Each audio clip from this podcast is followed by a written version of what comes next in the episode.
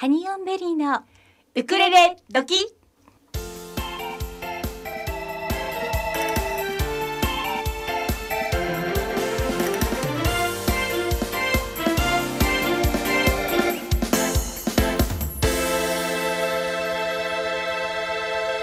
皆さんこんにちは。ハニオンベリーのゆりです。かなです、えー毎週火曜日16時から18時はハニオンベリーのウクレレ時2時間生放送でお楽しみいただきたいと思います。じゃあゆりちゃん今日のメニューをお願いします、はい。本日のメニューはゲストをお招きしてのギフトボックス。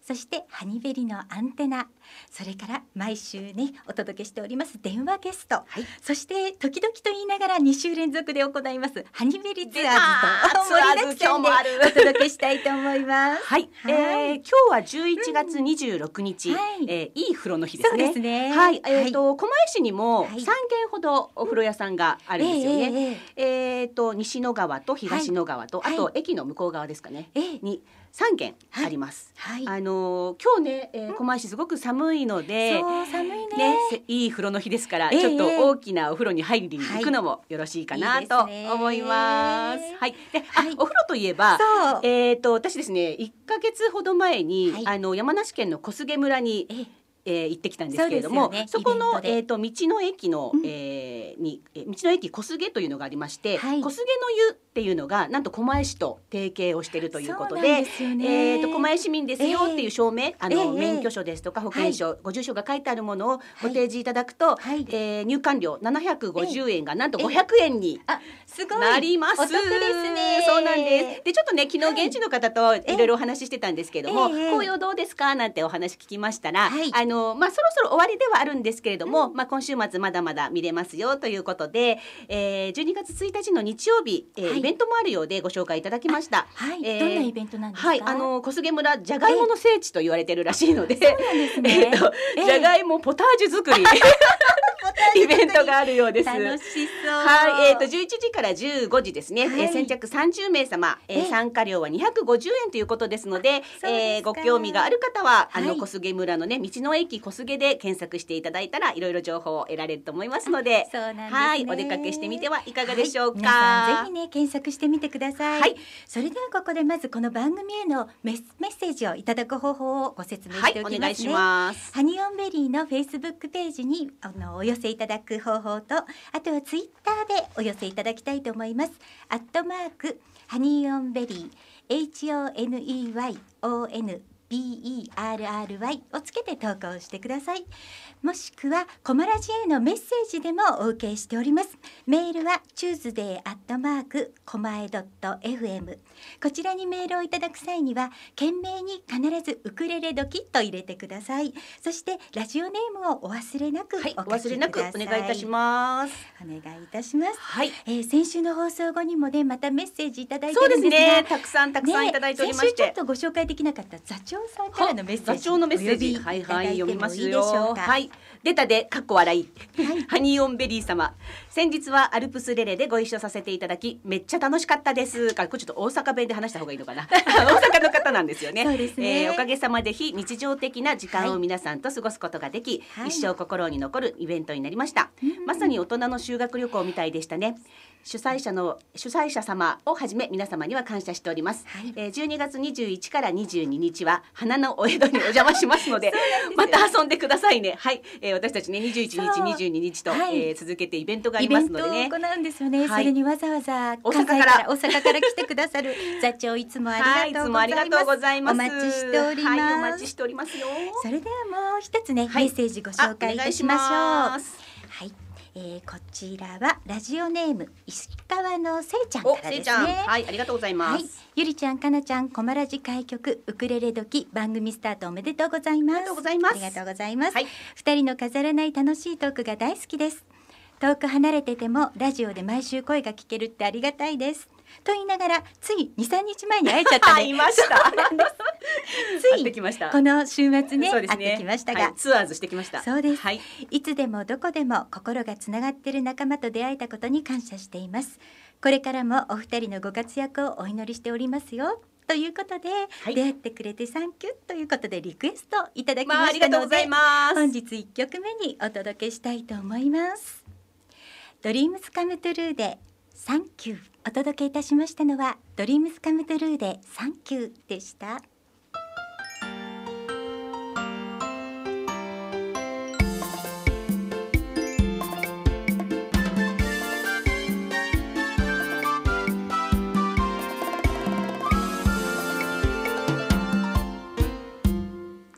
ハニーオンベリーのギフトボックス。このコーナーではハニベリの2人が今あなたに伝えたいことをゲストをお迎えしてお届けいたします。本日のゲストは東京海洋大学客員教授の奥山文也先生です。奥山先生は釣りと魚のイベント総合プロデューサー。釣りビジネス一筋37年だそうです。有限会社奥山プランニングは創業25年。著書は監修を含み30冊あるそうです。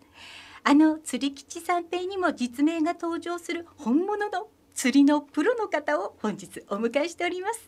奥山文也先生今日はよろしくお願いいたします。よろしくお願いします。こんにちは。よろしくお願いいたします。パチパチパチパチパチパチ。パチもうあの多摩川のね近くの狛江市でなので、はい。えー多摩川にお詳しい先生をもういつか呼びたいと思いましてもう早いうちにもうオファーをさせていただきました、はい。ありがとうございます、はそしたらね今日たまたま、え今日大丈夫だよっていうお返事をいただいたのでもう早速、はいあの第第3回目にしはい。てお呼びすることができました、今日はよろしくお願いいたします。よろしくお願いこちらこいたします。そよろしくお願いしまはい。す、、えー、とまずですね、はい。私カナンの知り合いでして、はい。そうですね。はい、あの実はですね、2年ん？3年前になるのかな、はい。あの先生が毎年11月の23日あたりの、えー、祝祝日の日に、えー、ディズニー沖の、はい。えー鈴木釣りですね、をはいはい。あの企画してくださってまして、ええ。あの初心者の方手ぶらでどうぞというあの鈴木釣りのイベントなんですが そこにお邪魔したのがきっかけえで、ーあの時も大変お世話になりました。先生ありがとうございます。釣れましたねあの時 釣れたんです釣れました。釣れました。初めてなのにね。そうなんです。結構釣れたの？釣れました。ははい。さすがです、うん、なんかね、うん。あのでもこの時期鈴木が一番東京湾にいる時期ではあるんですよね。そうこの時期はね、うんうん。東京湾でも、はい。あの全域にまあ鈴木は散らばってるんですが、はい。特にねディズニーランドのあえ。えの沖にはい。集結するんで、うん集結するんですか？あのただ釣りするだけではなくて、えええディズニーを沖から見るってあんまりチャンスがないじゃないですかないですよね本当にディズニー沖であのええ建物が見えるところで釣りをするの。だから 価値が釣りプラスアルファの価値があると思って、はい釣りをしない人も、はいそうやって誘えば来るんじゃないかなっていうなるほどあの策略でですね。策略で、ええまんまとハマった私。まあ、魚は魚別に鈴木じゃなくても来たんだろうと思うんですけど、ええまあ、ルアーを投げて、はい。それに食いついてくるのは面白いので、はい。鈴木釣りをやってます。そうなんですよ。生まれて初めてやりました。なのでええ。手ぶらでええ行けるですね。いいですよね。なので、まあ、ふこの時期なので少し暖か暖かい格好はね、えー必要なんですけれども、うんうん。手ぶらでうんで帰りにどんだけ釣るんだっていうぐらいの大きなクーラーボックスを持ち。そこは手ぶらじゃないのね。それを持って帰るようにね なんか大き大きそうなのを持ってきましたけど。でも本当にたくさん釣れまして。本当。はい。美味しかったでしょ？美味しかったです、ね。本当に。鈴木ってはい。江戸前の高級魚って言われてて、あのアジとかサバは、はい。あの魚屋さんで簡単に手に入りますけど、ええ。鈴木ってなかなか魚屋さんには出ないんですよ。出ませんよね。お寿司屋さんでは出ますけどね。だから、ええ。お新鮮なの食べたいと思ったら、はい。釣るしかない。そんな感じなんですね。本当にだって朝まで海に泳いでたのがうちの夕飯の食卓に上がってるっていう。なんて贅沢なんでしょう。なんかすごかったですよね。ねうん、楽しかったです。で、ええ。やっぱり生まれて初めてだったので、ええ。本当にあのなんていうんですか、まあ竿の持ち方から 餌の付け方から全然わからないので、ええ。あのすべて教えていただいて、へえ。えー落とせばいいよって言われて、そうなんですね。なんかドキドキするね。初めてその釣るっていう瞬間。うんまずあのこうね、うん。竿の投げ方からね、うん。あの教えてもらうんですけども。もで、うん。えー船宿の方がね、まあええ。この辺にいるよっていうところまで船がええ。連れてってくれて、ええ。はいじゃあ落としてみなって言ってやらせていただいたんですが、うん。あのやっぱおちょっと少しおな小さめでも、うん。当たりっていうんですかね。ええええ。ズンって。あすごい。結構なこう感じるわけね。そうそう感じるの、うんうんうんなのでうん。まあちょっと大きめの3 0センチぐらいが来るともうキええャーキャー大騒ぎでしたよそうですね。もそううね、なんですね。鈴木って大きいのはええええ。80センチぐらいになるんですよ。うん。うんで80センチその時も確か初めてやった人がええ。82センチかなんか釣ってで最初はもう竿がひん曲がってええ。あの海の底に引っかかってるのか、ええ。あるいはエイかなんかがでかいのがかかってるのかなって思ってて 違う物体がみんなからかってたら上がってきたら銀色だったんで焦って大きい玉編み出してすくったんですよね。はいでその人も釣り初めてで、うん。本当にねあのビギナーズラックっていうか、ええ。で東京湾の鈴木って、はい。女性と初心者に優しいんですよ。そうなんですね。はい。はい行かなあのベテランが ベテランがね、ええ。もう本当千葉知るようにねガチでやっても、はい。そんなにバンバン、釣れないんですか？釣れないんですけど、初心者と女性になぜか大きいのがかかるんです。わかるんでしょうか？それってこう釣り竿を入れた時のこなんかね違うの？はっていうなんか違うの？でもな何かがかかってるのは何何何か違うの？感触がそうオーラが出てないから 魚も危険を感じないんじゃないかなっていう。あでもそれってそうか。な気がしますね、そうか。その先にね、うん。その先にオーラが出てない。かかれかかれねって思いながらこう怖そうな顔して釣りをするより釣れたらいいなーってのほほんってやってる方がええいいのかな。魚もルアーが偽物って気がつかずに パクッと食いついてしまうんじゃないかなっていう漂ってる感じのがいいですね。感じですね。はい。あのね行く時にははい。もう本当に無心ではい。行きたいと思います。はい、えっ、と、来年もねまた毎年この企画はある今年もねついこの間終わったばっかりで、そうですよね。この週末ねめちゃくちゃ寒かったじゃないですか。東京寒。かったですよね。であの中行ったんですよ。え。えええ雨でした。それでですね、えー初めて釣りを16人で行ってえはい。え釣り竿を初めて握るっていう人が4人いて。この人たちが、はい。はい。今日こんな天気で釣りをして、ええ。釣れなくて、ええ。二度と釣りなんかやるもんかって思われたら嫌だなと思いながら 行ったんです。はいそうしたら、ええ。あの親子で来られた方のはい。お子さんが、はい。まだ船の中で誰も釣れてないのに、2匹連続で釣っておで一気に盛り上がりまして、はい。でその後ですねディズニー沖まで行って、ええもうガンガンかかったんですよ。はあ。でディズニーの沖にいるのに、はい。えー霧と雨でええディズニーは見えませんでした。でもそれどころじゃないですよね、はいそんなにもうガンガン釣れて一番釣った人20匹ぐらい釣ったんじゃないかなんですか。な。はい。それはまあ完成がすごいでしょうねで鈴木だけじゃなくて、ええあのブリの小さいやつで、はい。あの稲田っていうええ45センチぐらいのやつが結構かかりまして、はい。うんで餌になるイワシが今東京湾の浅いところにいっぱいいるので、はい。イワシを食べてる魚って脂の乗りがいいんですよ。なるほど。あの魚類って、はい。あの食べ物によってはい。身の味とか脂の乗り変わるんで、ああそうですよね。で例えばですけどね。マグロなんかでも、ええ。サンマとかイワシ食べてるのははい。脂乗ってるんですね。うん。で今回の鈴木もええ。稲田もイワシをいっぱい食べてるんで、はい。うんとっても美味しかったです。あー油が乗り切ってっていう感じでしょうかね。ではい。先生釣った後もちゃんとそこであの、どうやって持ち帰るのって言われて、はい。あのいい感じでさばいてくださはい。ってくれて、あの血抜きをちゃんとして、はい。でさばけないっていう人には、ええこうやってさばくんだよって言って教えながら結局その人の分全部さばいちゃうんだよね。なるほど。私も私も私もその。その口 大概、はい。あの今魚をね食べたくない人は、はい。あのさばくのが面倒くさくてうん。ですからあとはあのや焼くだけとか、はい。切って刺身で出すだけっていう状態で、ええつまり魚屋さんで売ってる状態までしてあげて、はい。持って帰っていただくと、はい。あの奥様が嫌がらないので、非常に食べやすくて新鮮で美味しいというメリットがありますね私もそのようにしていただきました。そうなんですね。もうそこまで優しいですね。そうなんです。本当に初心者の人も安心して参加できるっていう感じでしょうか、ね。うん。もう大人気ですよね。このイベントは。はい、ということでですね、えええーまた来年え。えある時にはねこの番組でも、あの放送したあの告知したいと思いますのであありがとうございます。後ほどねまたゆっくり告知の方もさせていただくんですが、ちょっとここで玉川のお。話をはい、伺いたいと。思うんですよ。玉川のお話を聞きたくて今日はお呼びしたんですが、はい。えっ、と先日のね台風19号の後、ええ。玉川はどんな感じになってるんですかね？もうね川の生態から言うと、うん。もうズタズタですね。ズタズタですか。はい。あのもう洪水起こったところもあるし、ええはい。あんまりねテレビでも放送されてなかったんですが、はい。支流の秋川っていうところは、ええ。あの何年か前にはい。狛江市でもあったじゃないですか。多摩川大増水でうん。家が流されるって、あんな感じになってますね。で一昨日その見てきたんですけど、はい。もう家が半分傾いてて、ええ。で下からもつっかえ棒して、はい。まあ、多分撤去するんでしょうけど、うん。流されちゃった家もあって、うん。でそんなような状況から、まあ、あのひどいひどい状態になってるんですけど、はい。まあ、あの復旧復興って言いますか、はい。あの皆さん一生懸命やられてるので、はい。あのまだ多摩川ね、ええ。あの水濁ってますけど、もううん1ヶ月以上経って濁りが取れないっていうのも珍しい方だと思うんです。うん。この10年ぐらいずっと玉川見てても、はい。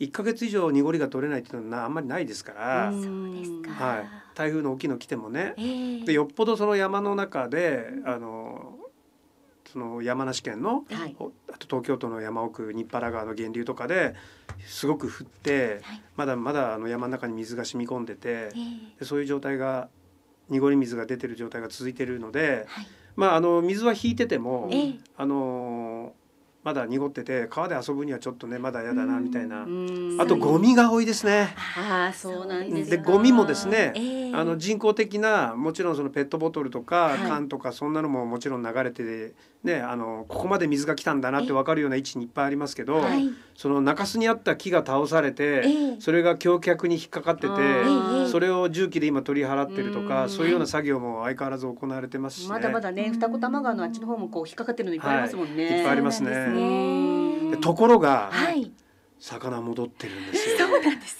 ね。たくましいですね。あそこにいた魚たち一体どこに行ってあんな大増水したら、ええ。もう隠れるとこないじゃないのっていうようなところにいたやつが、ええ今日もね、はい。あの玉川見てきたんですけど、はい。鯉とかええ。戻ってるんですよへね。戻ってるんですね。いっぱいいるんですよ。よかった。よかった。うん。であとあの、はい。ちょっとあのワンドって言ってですね、ええ。あの流れが緩やかになってるところの入り江なんかには小魚戻ってますし、そうですか。は自然はね人間が考えてるほどやわじゃないですよね。なるほどね。かっこいい。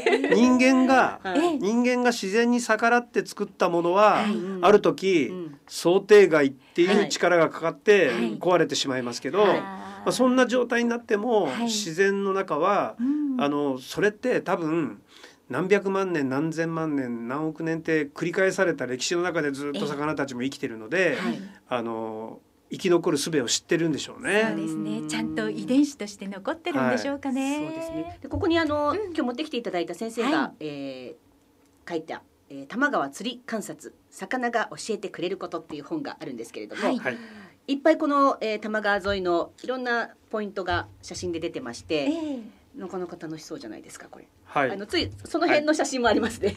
その辺のもありますよ。載ってましたね登り戸の席もありますしね。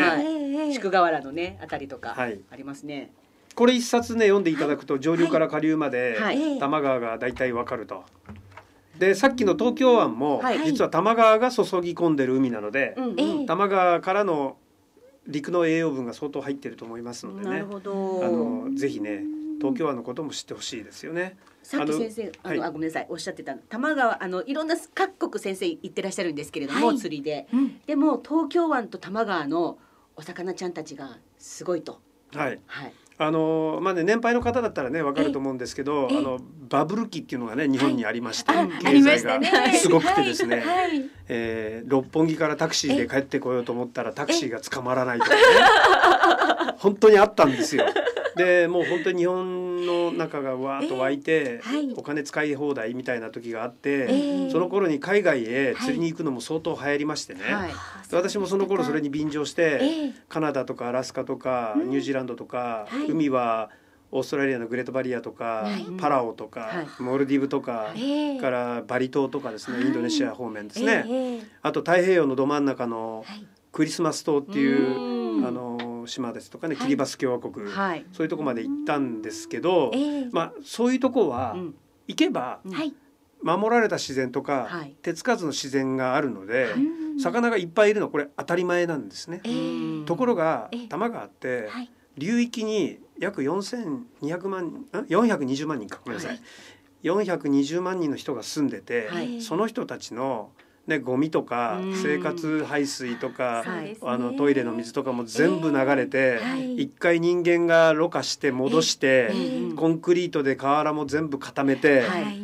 ね、東京湾に関してはこんだけ船が行き来してて、ええ。っていうような環境の中で、はい。これだけ魚がいるっていうのは多分すごいと思いますよ。なるほどね。で物のデータによるとええ。さっきの東京湾の鈴木なんかは、はい。世界一その単位面積あたりのはい。魚影が濃いって言ってました。へえ、はい、で多摩川自体もええ。鮎が登ってくるってまあ有名になってますけど、ええ一旦はその高度経済成長時代に、はい。あの死の川って言われて、はい。あの洗剤の泡がどこどろ流れててっていう時期に、ええほぼ絶滅したっていうやつが、はい。あのまあ放流もしたし、ええ。それからあとね利根川由来で、はい。利根川の鮎があの江戸川経由でええ。東京湾に入ってきて、はあ。でそれが多摩川に上って、まあ、NHK さんでもね、はい。あの自然番組で特集してましたけど、はい。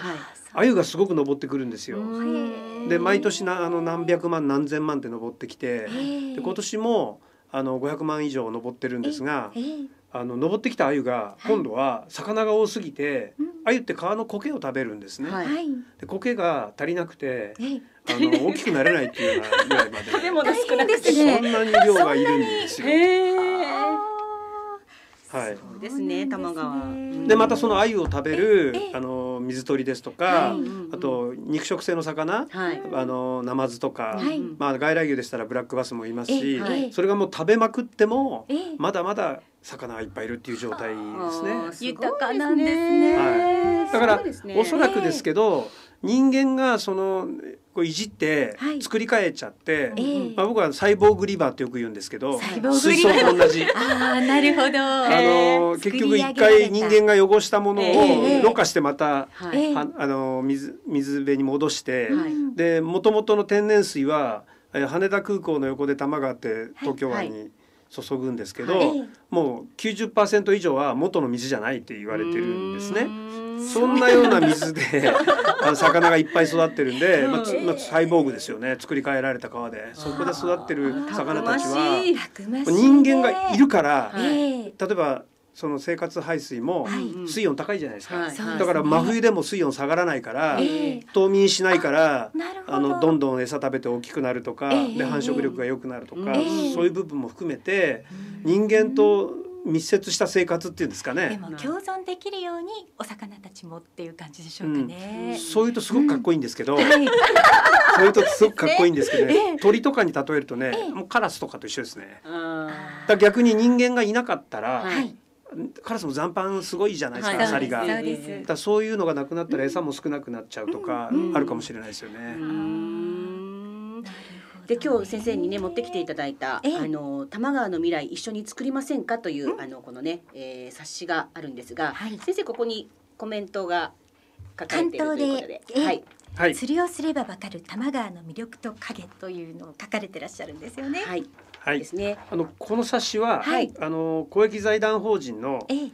あの東急財団があの作ってる財団で、はい。あの東急電鉄のはい。東急ですけども、はい。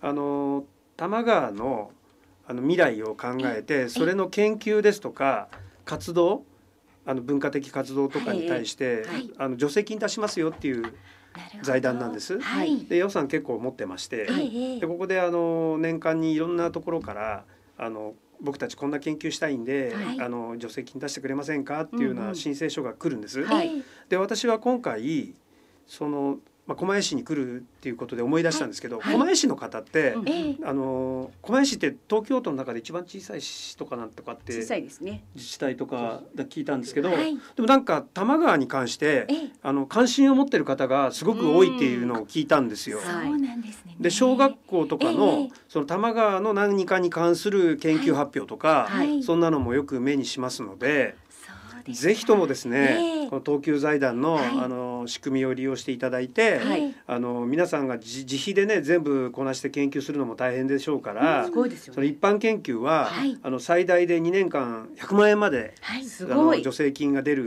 うん。システムなので、ええ。内容によってですよ。はい。もちろんもちろん内容によってですよ。金のこと。は、はい。ちょっと今一曲ご紹介してからまたゆっくりとねえはい。お聞きしたいと思はい。ます。先生一緒に聞いてくださはい、それではあのメッセージいただいていますので横浜のちねっちさんから、はい。ハニベリゆりさんかなさんこんにちは。こんにちは。先週の駒ヶ岳のアルプスレレ、えー、金沢いつレレ2週にわたるウクレレ遠征お疲れ様でした、ありがとうございます。ありがとうございます。えーそのねちねっちさん今ヘビロテしているという曲がありまして、はい。その曲を今日おかけしたいと思います。はい。小川コータ&とまそんさんで、江ノ電ノートです。心にまっすぐこまらじ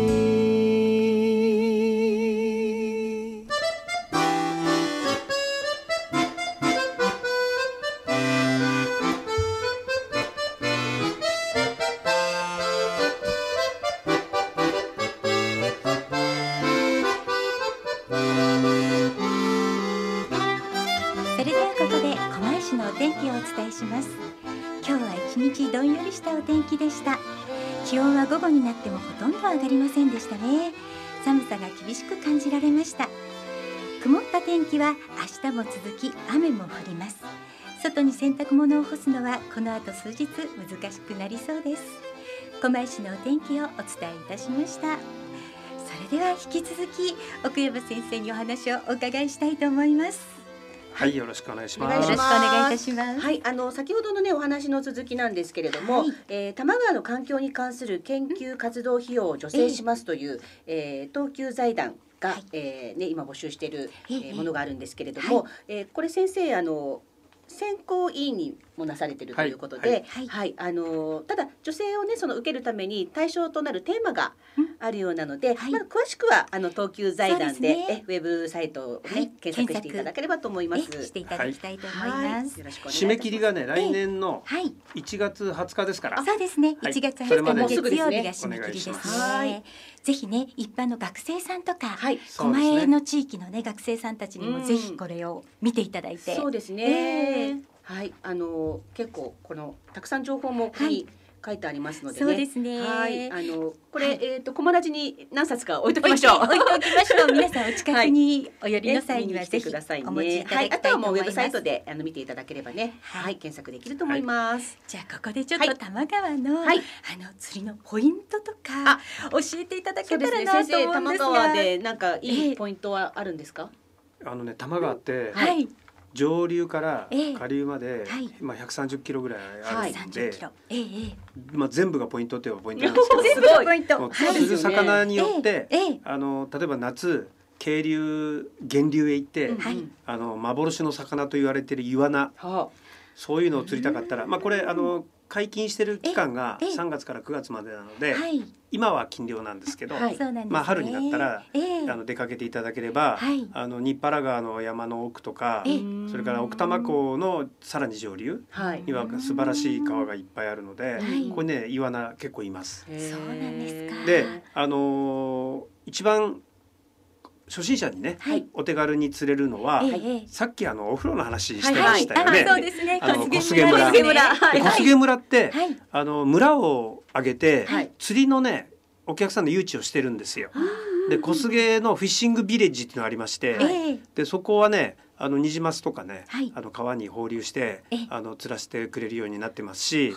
あの天然の魚の方がいいっていう方は、え今はまあ禁漁ですけど、はい。あの春になったらそのはい。小菅村のええ。さらに上流へ行くと、はい。イワナとヤマメいますしで渓流釣りとかを楽しんだ後は、ええあの小菅の温泉に入って癒されて帰ってくると。はい。そこれはそんなイベントもあるんですか？私もね毎年1月にね、ええあの小菅でマスを釣って、はい。温泉で癒されて帰ろうっていうね、イベントやってるんですよ。これ少人数なんですけど。いいですねそうですか。でこれはですね、ええ。あの何回かやったやつは、はい。まあ、多摩川のさっきのねあのイワナの話も含めて、あの私ね実はね YouTube もやっておりましてですね。YouTuber なんですよね。岡山先 であの多摩川のええ。源流から、はい。あのまあ、鈴木釣りのねさっきの東京湾の鈴木釣りまで、はい。あの自分で多摩川で釣り歩いて、はい。それを動画で撮ってええ。YouTube にアップしてありますので、生。はい。あ。のぜひですね、ええ。チャンネル登録ですね。チャンネル登録も含めてしていただいて、お願いいたします。見ていただきたいですね。そうですね。で YouTube 開いて、はい。釣り奥山って検索していただければ、はい。すぐ出てきます。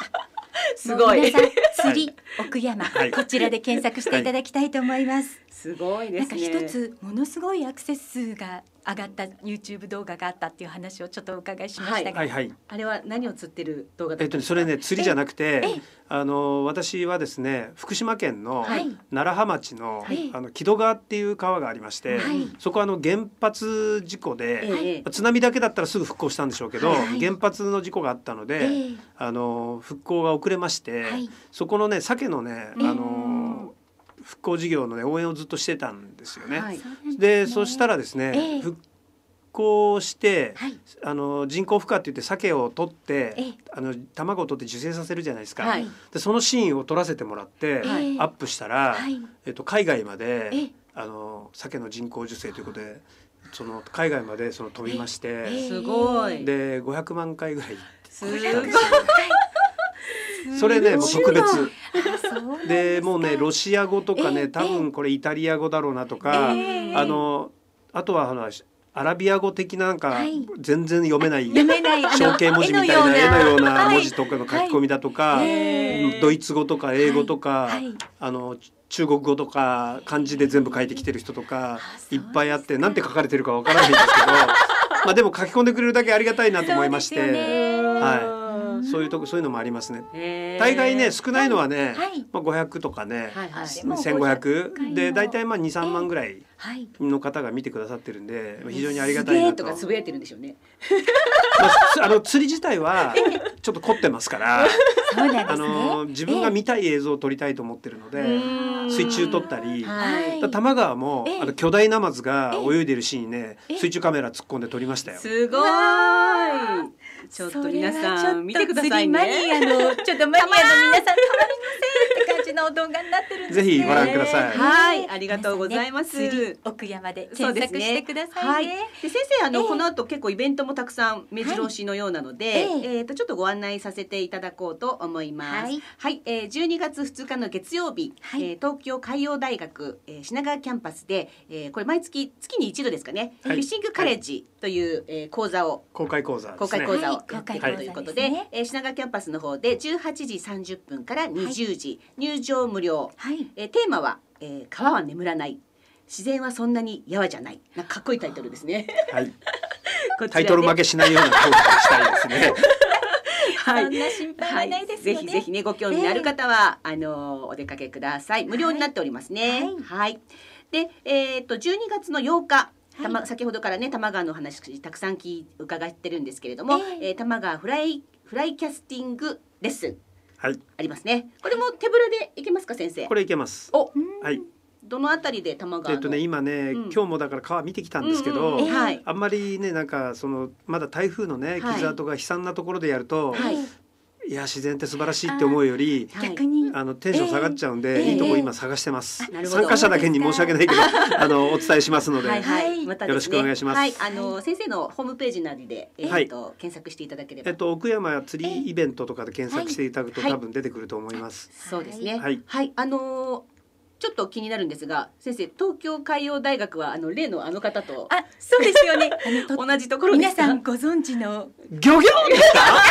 ギョギョギョ来ましたねギョギョギョの方と一緒なんですか？はいあのーはい部署はね同じですあそうなんですね。そうなんですね。面白いですね。はいね職場がご一緒ということで。はい。あと、えっ、と、毎年これもあるんですかね？えっ、と、まだ。あの日にちとかは決まってないそうなんですが、はい。えっ、と来年の2月下旬頃、えーメープルサーモン釣りはいはい。を毎年企画されているということで、はい。えっ、とこれは小田急線の小田急小田原線の、えー新松田駅、えー海鮮水辺えーフォレストスプリングスというところで、えーここで何かあの大きな池みたいのに、はいここにねはい。あのフィッシングパークがありまして、はいあのメープルサーモンっていう、はい。淡水養殖の、うんうん。あ身が真っ赤っかで美味しいね、はいあのサーモン。はい。あのよくねサーモン海外からの輸入品だとはい。あのなんか餌がどうだとかっていう人もいますけど、あの国内で淡水で養殖されたサーモンを放流して、はいそれ釣れるんですよ。それ食べるとアスタキサンチンがいっぱい入ってて、はいはい。アスタキサンチンっていうとはい。あの抗酸化作用がありまして、はい。ええあの皮膚のね、はい。老化に非常に強いという そういう成分ですので。ええ。あのメープルサーモンを釣って綺麗になろうと、あ素敵なタイトル。女性にぴったりの企画だと思いますので、ね、あのーこれも手ぶらで行けますよね。そうですね先これも手ぶらで、生はい、しかも、はい。あの小田急線沿線の駅から徒歩で行かれる、えー場所なので、はい。はい、ぜひ皆様これもね、えー。先生先生のホームページ検索していただいて、はい。えー日にちもチェックしていただければと思います。はい、もうあのメープルサーモンの釣りもはい。もちろん、ええあのもう YouTube にアップしてありますから、はい。皆さんぜねひ。ご覧いただきたいと思います。はい、もうまだまだねお聞きしたいことがたくさんありますので、はい。奥山先生にはまたあの日を改めてゲストに来ていただいてもよろしいでしょうか。ね。はいありがとうございます。よろしくお願い。あ、先生のうちの、あのワンコ目覚ましに出てるんですよね。あそううちのね 飼ってるヤマトっていう犬が、あの目覚ましテレビのね、今日のワンコに出させていただいて我が家の周辺では、はいあの人間よりあの飼い犬の方が有名になってそうなんですね。はい。あの挨拶朝の挨拶でええ「奥山さんおはよう」じゃなくてはいはい「大和くんおはよう」っていう人が多いですね。そうでしたか。はいい、いやまだまだ本当にあのお聞きしたいことがたくさんあるんですが、今日のところははいこの、この辺りで、ね、そうですね。はい、はい今日は本当にお忙しい中ありがとうございました。本日のゲストは東京海洋大学客員教授の奥山文也先生でした。ありがとうございました。ありがとうございます。先生また来てくださ。はいい、またお会いしましょう。ここで一曲お届けいたします桐谷健太さん浦島太郎で海の声ですお届けしましたのは桐谷健太さんで海の声でした。はいそれでは次のコーナーへ参りましょうか。はい、行きましょう。はい、次の今日のコーナーは、えーはい。ハニベリのアンテナのコーナーですね。はい。はい、これはね、私たちがあの気になった、えーものをですね、えーちょっとアンテナでキャッチして皆様にお届けしようというコーナーになってるんですが、はい。えっ、と今日は先日もゲストに第1回目の時にね、はいゲストにお越しいただきました、えーポリクック、えはい、はい。森下園子先生のはい、ポリクックを第一回目で紹介したんですけれども、はい。私たちええ。早速入門レッスンに行ってまいりました。ました。ついに先週の金曜日にそうですね。行ってまいりました。はい。はい。あの実際にね、ええ。ーあのこのお料理を作る工程から、そうなんですよ、えーいろんなポイントも教えていただいたので、それをねちょっとお伝えしようかなと思いまして。の第一回目の放送を聞いてらっしゃらない方もいらっしゃると思うので、はい。ポリクックっていうのは何なんでしょうっていうことええをちょっと簡単にご説明しますはい、ね。お願いします。高密度のポリ袋を使ってはいお料理をするんですけれども、はいこれは災害時だけでなくあのポリ袋の中に材料と材料を入れて、えー手も手がもし汚れていても作れてお料理が出来上がってからもそのままポリ袋が器にもなるという、はい。とっても便利なものでして、ね。まず私たち基本のご飯の炊き方を習ってきました。はい。はい。はい。この基本のご飯の炊き方なんですが、えーこれはですね森下園子先生のポリクックのホームページでダウンロードできるように準備がされていますので、ええ。皆さんにねご紹介して大丈夫ということですので、うんうん。まずお米1カップに対して、はい。お水が1.2カップ。はい。それをね高密度のポリ袋これはねシャカシャカ音の鳴るそうです透明のポリ袋なんですよ。はい。で何種類か販売されているんですがあの湯煎で料理ができますよと書かれているポリ袋がありますので、あマークがついてるんですよね。えそれは見つけやすいですよね。はい。そしてそれをまず密封させるんですけれども、うんうん。お水を抜くときには、はい。ボウルにポリ袋にねあのお米と水を入れたら、はい。ボウルに入れて静かにやると自然と空気が抜けます。はいはいはい。そしたら材料があるところから10センチぐらい上のところをくるくるっとちょっとねじってから、はい。しっかりと結びます。はい。これねしっかり結ばないとあの中から出てしまうとあのお おかゆになっ粥になっちゃうてしまう危険性が ありますので、はい。要注意です。お気をつけください。はい。あとはお鍋の中にそこに、えー、おお皿をね。皿を入れまして、はいえっと沸騰したお湯の中で30分間茹でると、はいご飯が炊き上がります。うんあっという間にできましたえ。そうなんです。うんそれでまた残らず。ねえ炊き上がりがとっても美味しかった美ですよ味しかったですね。本当にこれ少量でいろんな要するに硬さですとかもね、はい変えられますのえで、あのご家族のねいろんな趣向に合わせたり、うんそうですねできますよね。はい。このポリクックのお話はこれからも定期的にお届けしていこうと思います。ね。またあの、はいゲストに来ていただけるというお話もありますのでね、楽しみにしていてください。ください。はいそれでは4時台最後の曲をお届けしたいと思うのですが、はいあの先週のねハニペリのアンテナのコーナーで私たち「マチネの終わりに」という福山雅治さんの映画のお話をさせていただいたんですよ。ええその時の挿入歌で「えー幸福の効果」という曲ギターの曲を流したんですが、その私その曲を探す時にインターネット YouTube でいろいろと検索をしていて、ええ。ギタリストの米坂隆弘さんっていう方がカバーをされてるのを見つけて素敵なのよすごいね。素敵でそうそう。もう一目惚れならぬ一目聞きであの大胆にもメッセージを送らせていただいて、うんうん。かけさせていいですかっていうことではいはお願いしたら、はい。今回あのどうぞって言っていただいて、ねメッセージ頂戴してコマラジ宣伝していただいたんですよね。のこともねご紹介いただきました、はい。えーギタリスト米坂隆弘さんがカバーしているガボット小路をお届けしたいと思います。時刻は5時を回りました。後半戦はこのコーナーからお届けしたいと思います。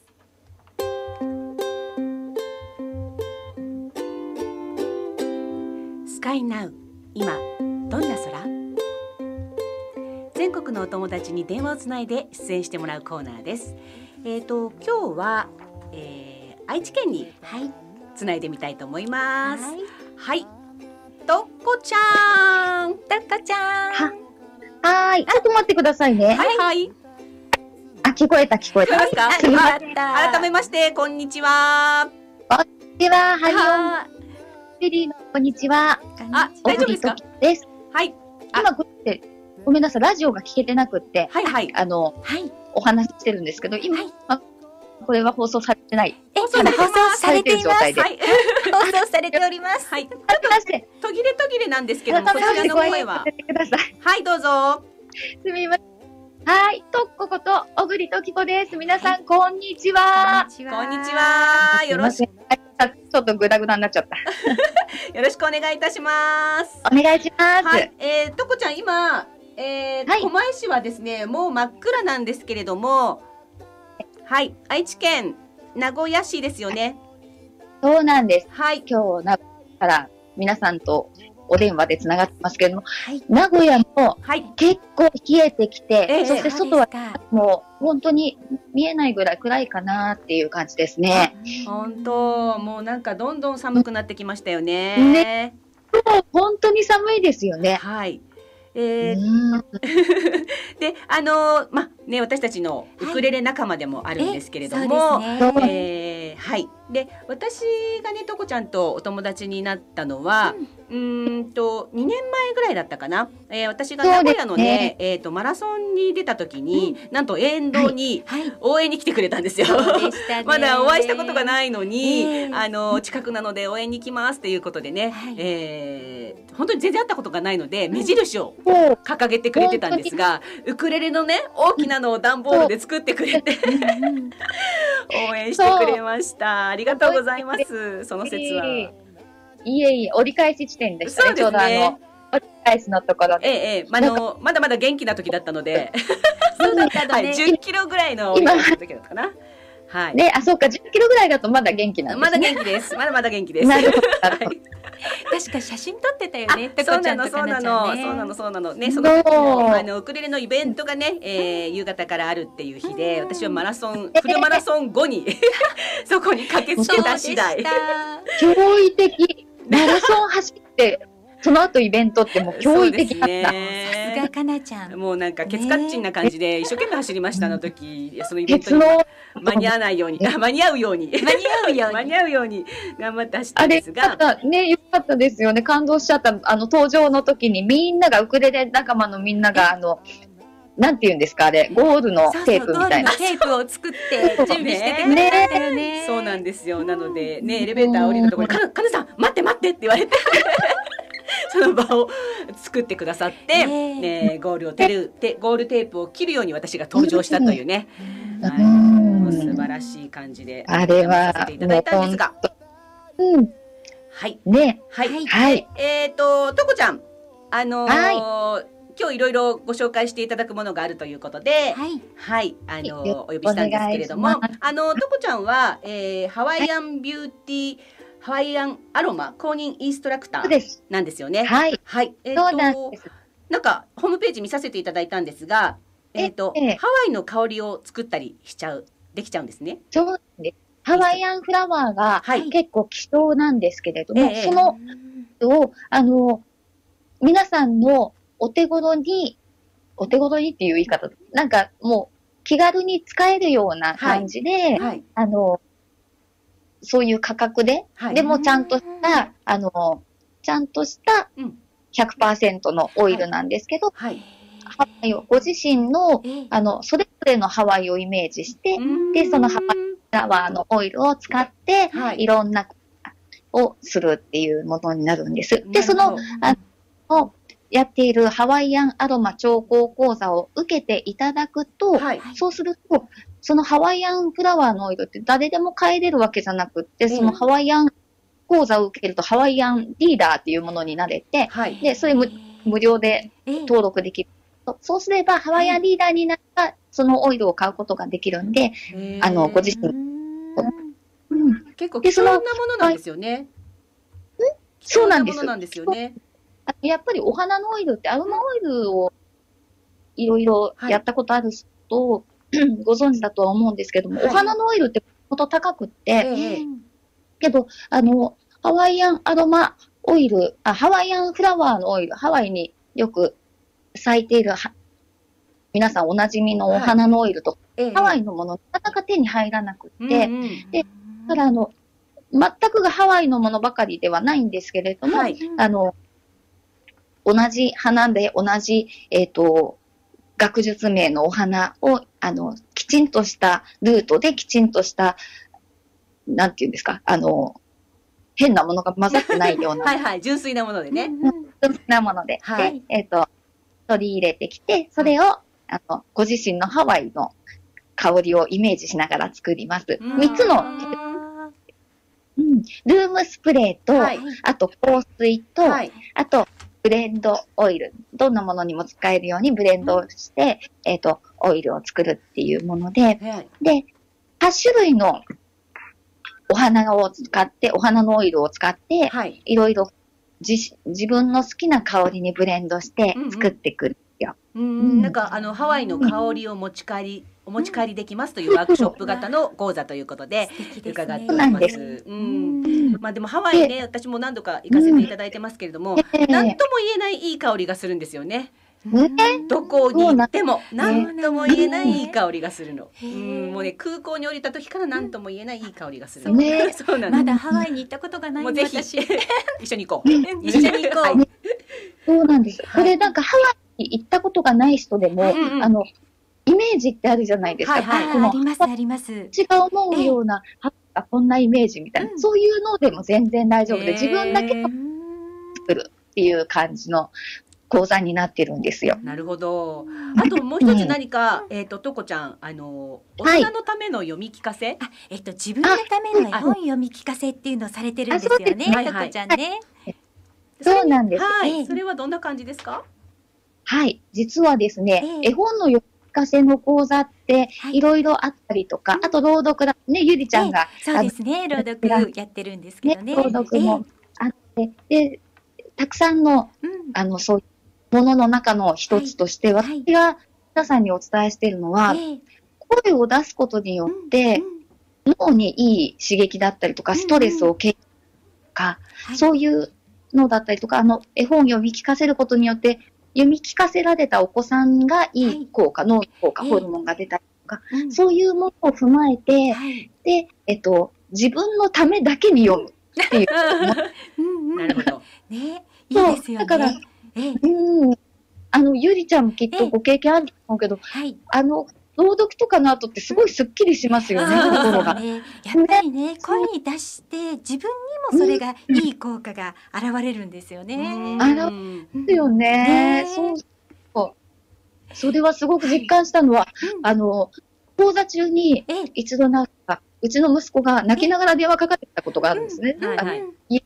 ことがあったみたいで。ええ。泣きながら電話かかってきたけれども、普通だったら、ええみたいに、どうしようみたいに、きっと私動揺すると思うんですけど、講座中だったからめちゃめちゃ心が広くなってて、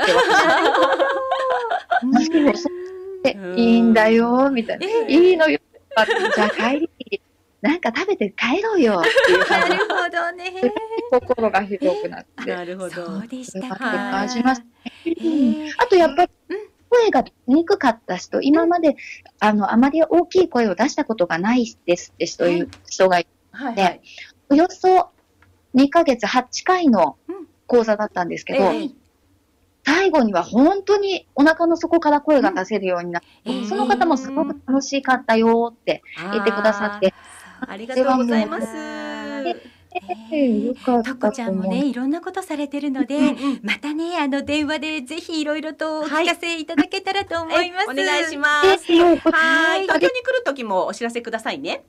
はい、行きます。はいはいはいまたじゃあ、えっ、はいと、とこちゃんからリクエストをいただいてますね。いただいておりますので、はい、おかけしたいと思います。はいザ・イエローモンキーで楽園です。ありがとうね。とこちゃんありがとうございました。それでは次のコーナーに参りましょう。時々と言いながら2週連続ですが、ハニベリーツアーズ。はい、来ました。ハニベリーツアーズ。来ました。はい、また週末私たちはちょっと出かけてまいりました。はい、旅に行っておりま旅にした。行っておりました。ね、あの東京すごく寒い日だったんですけどもそうなんね。ですよ。はい、えー、富山県はい、まで行ってきました。で参りました高岡市えに降りたんですよね。はいはい。高岡市はあのドラえもんのえっ、と、ええ。藤子ほ藤尾先生のふるさと、はい、そうなんですよね。はい、ええあのええ。駅前にもはい。ドラえもんの像だったり、いろんなあの藤子先生に関するものがたくさんはい。ありましたけれども、ええ。はい、あの登戸の駅もね、ドラえもん仕様になってますが。そうなんですよ。なんかはい。ドラえもんつながりですね。はい、この駅も、ええ。あのドラえもん仕様になってましたね。はい。あ仕様というかまあ駅にね、駅の近くに銅像とか。近く。にいろんなね、お人形とか銅像とかがあねはいありましたね。そこで写真を撮ったりしてましたよね。はい。でそこからですね、はい。えっ、とあなんで旅をしたかと言いますと、はい。まあこれもあのウクレレつながりなんですが、すね。えーここでですね、ええ。えー全国各地に、はい。いえーいらっしゃる、えー皆様と集ってですね、オフ会をやりましょうというね、えー企画だったんですがです。えー北陸ええ。と、えー何でしたっけ？北陸三県とはい、越後。はい、うんでですね、えっ、といつも秋のエツレレというね、はいあのオフ会を開催していただいてるんですが、ええはい、なんと集まった全国からはい、30名、三十えー、名。10数えました。私14都道府県。え、十四都道府県。14都道府県だった、えええっ、とね北海道でしょ、はい。新潟石川富山、ええ岐阜愛知大阪三重奈良兵庫県東京神奈川千葉埼玉と。すごい。全国から集まりましたね。ねえ。ねえ。あの富山県に集合しました、はい、はい、で、えっ、とですね、場所はあの富山県砺波市の、えーお魚がね大変美味しいお食事が出る海鮮蔵というところでね、はい。えー貸し切りで。そうなんです。やりましたえね。ーちょうど先週電話ゲストに出はいてくださいました、はい翔吾さん。はいはい。翔吾さんがあの私たちのために釣りに行っていただきまして、漁に出てくれたんでね。そうなん漁に。です漁に出ていただきまして、はい。もうのどぐろを、ねえ、あんなにいっぱいののどぐろ、見たこともなかったですよ。ないですよね、はい贅沢すぎて、ねえのどぐろじゃないぐらいの山盛りののどぐろ こんなに持っていいのかっていうぐらいのね。のどぐろちゃんたちが。そうなんです。いっぱいいのどぐろましたけどもねの他にもうなぎとかね、はい。松茸もあったね。松茸もありました、ね、もう本当に食べきれないあとカニもありました。カニもありました。はい。なんかすごい状態でしたよね。なんか美味しいものも山盛りで、ええ。はい。でそれをいただきながら、はい。皆さんでウクレレをジャカジャカとええ。やってまいりました。そうですね。あのーね全国各地から集まってるんですが、はい。これやろうよって言うとね、うんなんかみんなでジョインできちゃうというね。そうなんですよ。やっぱりせっかく全国から集まるから、はい。事前にちょっと打ち合わせをしている方たちもいて、うんうん。本当に北海道の方と関西の方で一緒にこの曲やってみようとか、うん。普段ありえないからね。そうそうそうそう、んんあとちょっと今回すごいなと思ったのは、ええ。あの関西チームプラスアルファでミュージカルやってましたよね。すごかったよね。レミゼラブルやってたよそうですね。そうです。いやもうすごいな。ウクレレ弾けちゃう弾けちゃうんだと思ったよね。ウクレレでミュージカルちゃんとそれぞれに役をこうね、はい決めていて、もうまあねほとんど多分練習はしてないけど、うんぶっつけ本番でもあれだけできてしまうっていうもうなんて上がりで 人たち。すごかったですすよ。ごかったですね。うんはい。ね、えっ、と。毎年これはね、はい。あのやってるということではあるんですけれども、うん、あのちょっとね今回があまりにもはい。ゴージャスで、ええ。たのかなり楽しすぎたので、ちょっと SNS 上はい。もすごいお祭り騒ぎになってまして、ですね。もう来年ちょっと争奪戦じゃないかっていうぐらいね。本当に。いや今回のエツレレも、うんうん。実はフェイスブックでイベントというのがあるんですけれども、はいはそこに主催の方が何日にここでこんなイベントをやりますっていうと、参加したい方が参加ボタンをそうです押すっていうね。システムなんですが、はい。エツレレに関しては、はい。もう事前に何日ぐらいにやるよっていうところからもう予約させてってイベントいうのがあまり立つ前からね多。すぎてイベント立つ前にいっぱいになっちゃいましたっていうようなう感じなかなかその情報をゲットできない人は参加できない、感じに なってきちゃいましたよね。ええうんうんうんまあでもね、えっ、といろいろ企画はしていただけるようなので、秋もあるし春もあるということなのでね、えええっ、とどちらかでね、あのまた、はい。あのイベント告知があるようですけれどそも、うですね、はい。次回は春には新潟で開催される予そうですね。すね。あの北陸三県とえ越後が、はい。あのあたりのね、えー、なんていうんですかあのオフ会えを企画してくださってまして、はい。えっ、と順番で春はね、えー、持ち回りでええ。場所がいろいろ変わるらしいんですけれども、うんうん。えー来年の春はなんと新潟がはい担当。担当。ということで、はい。またなんかいろいろ企画をしてくださるようなのでね楽しみだと思います。皆さんね。はい。あのチェックしてくださいねその頃になったら。そうですね。結構春の分だから、年明け早々ぐらいにはもうなんかね何かしらの動きが出てくるんじゃないかと思いますので皆さん。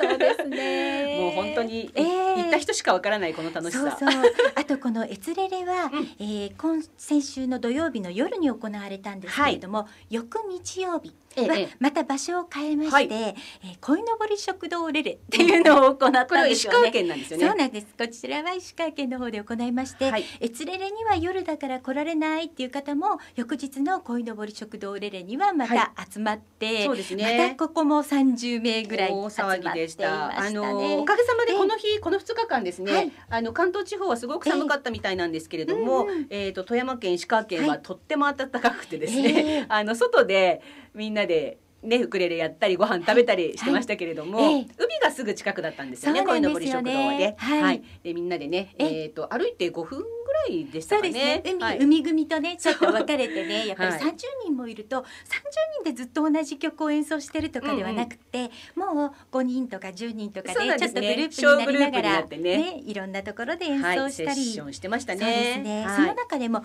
海チーム、うんうん。あのかなりたくさんいろんな動画を撮ってましたけどどんなことやってたんですか？海はです海ねなんかあのアニメアニソンがすごく多くてですね、ははい。アニソンだったり、ええあとはなんかいろんな昔のね、えーとはい。メジャーなあの歌詞の、えーええ。歌の、えー替え歌、はい。バージョンがいろいろ出てるんですけども、うん。それをねみんなで楽しんだりですね、ええ。まあ、その動画がたくさんあることあること。でみんなあの最近動画加工ができるじゃないですか。なのでなんかうん。戦隊もののアニソンの時はこうあの爆発場面そうそうそう。なんか 登場シーンで すごく凝った動画作ってましたよはい、ね。もうかなりね、ええ。いい大人がノリノリでやってましたけれども、はい。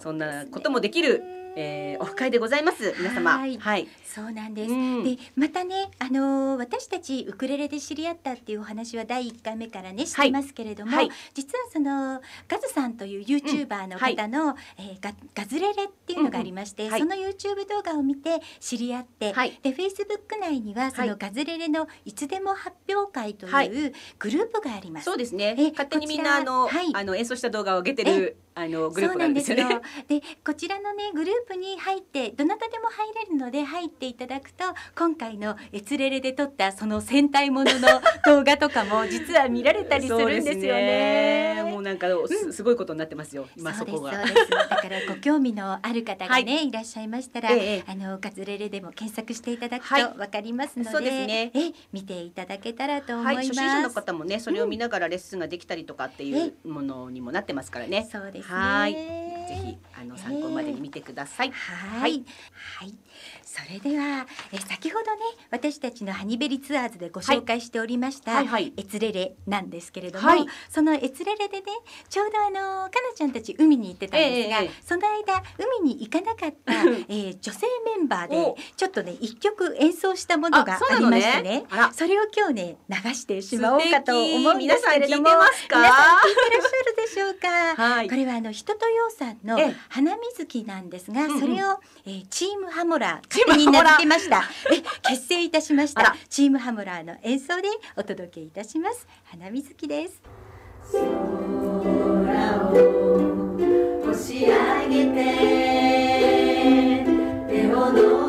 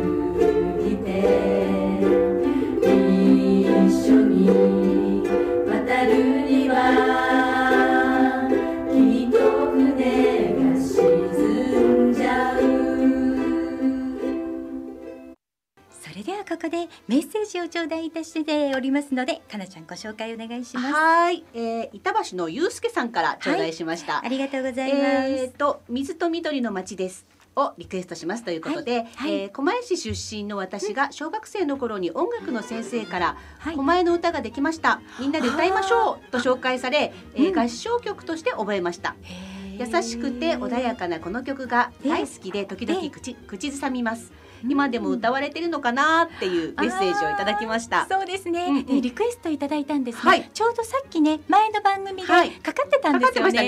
ね。はい。なのでまたちょっとね、あのー少し置いてから このリクエストにはお答えしようかと思いますので、はい、ゆうすけさん、メッセージありがとうございました。はい、待っててねゆうすけ。はい。それではここで、えー、番組宛てのメッセージの送り方をもう一度ご紹介しておきましょう。はい、お願いしますえー。ハニオンベリーのフェイスブックページからお送りいただく方法とツイッターでお送りいただく方法がありますツイッターはアットマークハニーオンベリー HONEYONBERRY をつけて投稿してくださいまたコマラジへのメールでも受け付けております火曜日の番組へのメールは tuesday アットマークコマエドット FM メールのタイトルには必ず番組名ウクレレ時と明記してください。またラジオネームを忘れずにご記入ください、忘れずにお願いします。はい、私たちねあの先週もお伝えしましたが12月のお題を考えたんですはい、よね、そうですそうです。はい。はい、皆さんよろしくお願いしますね。12月のお題は、はい。忘れられないクリスマスと忘年会の思い出。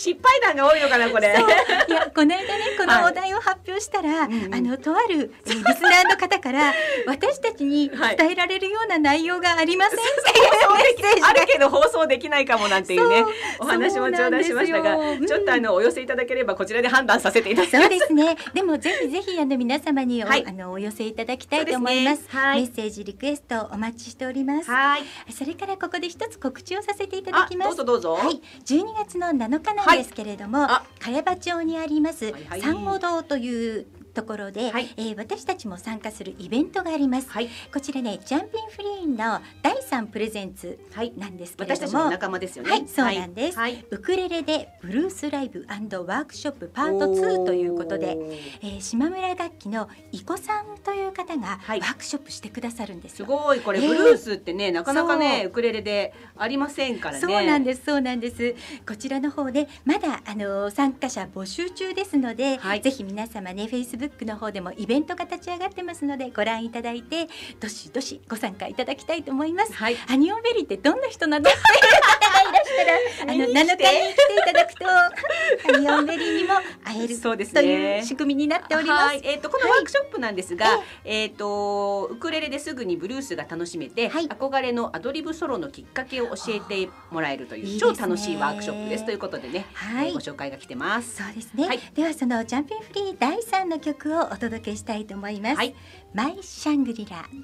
ここで豊作プロジェクト株式会社様からのお知らせです。ASP.AID ASP.AID はクラシック ASP の保守管理運用設計再構築機能拡張不具合修正などを行います。IIS アクティブサーバーページスのプロフェッショナルがあなたのレガシーシステムを無期限にがっちりサポートいたします。例えばこのシステム配置外で担当者不在。誰もメンテナンスができない。システム開発会社に作ってもらったシステム現在その会社はない。メンテナンスを誰に相談したらよいかわからないシステムドキュメントすらない。こんな経験はありませんか？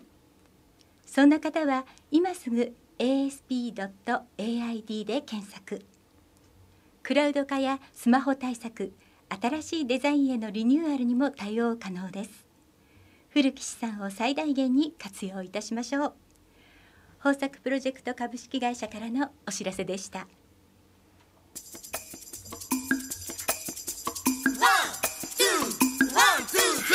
それでは番組後半にも、もう一方ゲストをお呼びしたいと思います、ゲストは豊作プロジェクト株式会社 CEO の秋田隆樹さんです。また来ました。また来た。秋田さんありがとうございます。ありがとうございます。しょうがないですね。はい。はいはい。あのこの暇コーナー。なんですよそういうことないんで来ました。あのーはい。で、このこのコーナーは、ええ。あのーえっ、ともうすぐもうちょっとねいろいろまだまあ少し時間かかりますけれども、はいカモンレーベルのカモンレーベル。企画についていろいろですね。そうですよ。えー。さっき考えました。そろそろ喋んないといけないんだろうと思って。そうですね。ありがとうございます。ありがとうございます。そこで考えてましたそこで。あそこで。はい。あなんかやってるなと思ってました。肉まん食いながら。なんですね。はい。ぜひぜひあのカモンレーベルの企画についておはい。話しいただきたいとはい。思います。お願いいたします。はい。はい、えっ、とカモンレーベルはですね、はい。はい。アコギとかウクレレとか、ええ。まあ一人で完結する系のミュージシャン、とこを応援するレーベルっていうことで、はい。やっていきたいなと思ってま。すね。はい。はい、で、まあ、とりあえず今第一弾として、はい。流しで活躍されている佐藤沙織さん。はい、佐藤佐藤沙織さんが流しをやってる上で、はい。まあ結構人気の曲えを集めて、はいあのそれをアルバムにしようかなと思って、はい。まあ、タイトルは佐藤沙織流しのプレイリスト。いいね。本当は佐藤さんの儲かる曲ってやりたかったんですけど あの著作権者から儲かるって入れてほしくないって言われて 私たちの曲は儲かるとかそういうのじゃないからって言われてまあそれはね著作権者さんのね、はいこうん組んでですね。はいでまあそれ今レコーディングはい。真っ只中ですおね。そうなんですね。ええスタートしてるんですね。おはい、どうしてるかっていうと、はいラジカセじゃなくてあのねボイスレコーダー持ってって、飲み屋で撮ってる。もうリアルに流しをしているそうですそうです飲み屋ののこうちょっとわちゃわちゃわちゃっていうような。いらっしゃいとあか、ー声も聞こえてるねうんいいですねバックでペチャペチャペチャペチャ喋ってるのが、レモンサワーみたいなやつとか。これちょっと大丈夫かなこの喋りそのまま入っちゃってみたいな。なんかものすごい秘密とか話してたら大変だそうそうやばいですね。えーでもなんか。面白いはい。それもなんかいいですよね。なんか流しならではの感じがして、なんかちょっといい感じですよね。はいで佐藤沙織さんあの私たちがね9月1日にやりました、八百屋家紋にも、ご出演いただきましたけれども、毎日流しで生計を立てすてらっごいですよ。流しで飯食って今度ねタイに遊びに行くって言ってました。流しで稼いだ感じ。いやーすごい。いや本当ねちょっと行くとすぐお金もらってきて。どうなんだろうかその辺ちょっとよく聞かなくちゃ今度。ゲストにお呼びしえーます。じゃあ来てもらいましょう。ゲストに来ていただきましょう狛江で流していただきましょうか。飲み屋街ないけどなあるかな。あるかな、お店ピンポイントで行ってもらうみたいなね。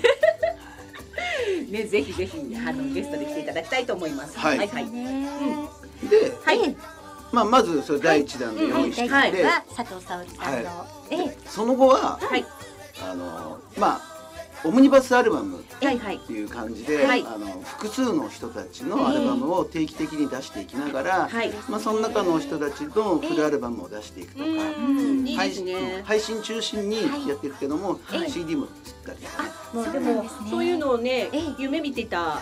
人たちにとってはええ。すごくいいきっかけになりますしやっぱりどうしたらいいんだろうっていうのはやっぱりうん手伝ってあげられるレーベルでありたいなと思いますので。私たちもねうん。8月11日はい。にオムニバスアルバムを出してますけれども、はいそれも本当にあの初めてレコーディングしましたっていうはい。メンバーでうん CD を作ってますのでね、はい。その辺にも秋田さんのお力を借りているのでそうですね。なんとなんと配信もされちゃってますからね。そうなんですはい。で、えっ、と、じゃあ、応募などについてもお話ししておきます？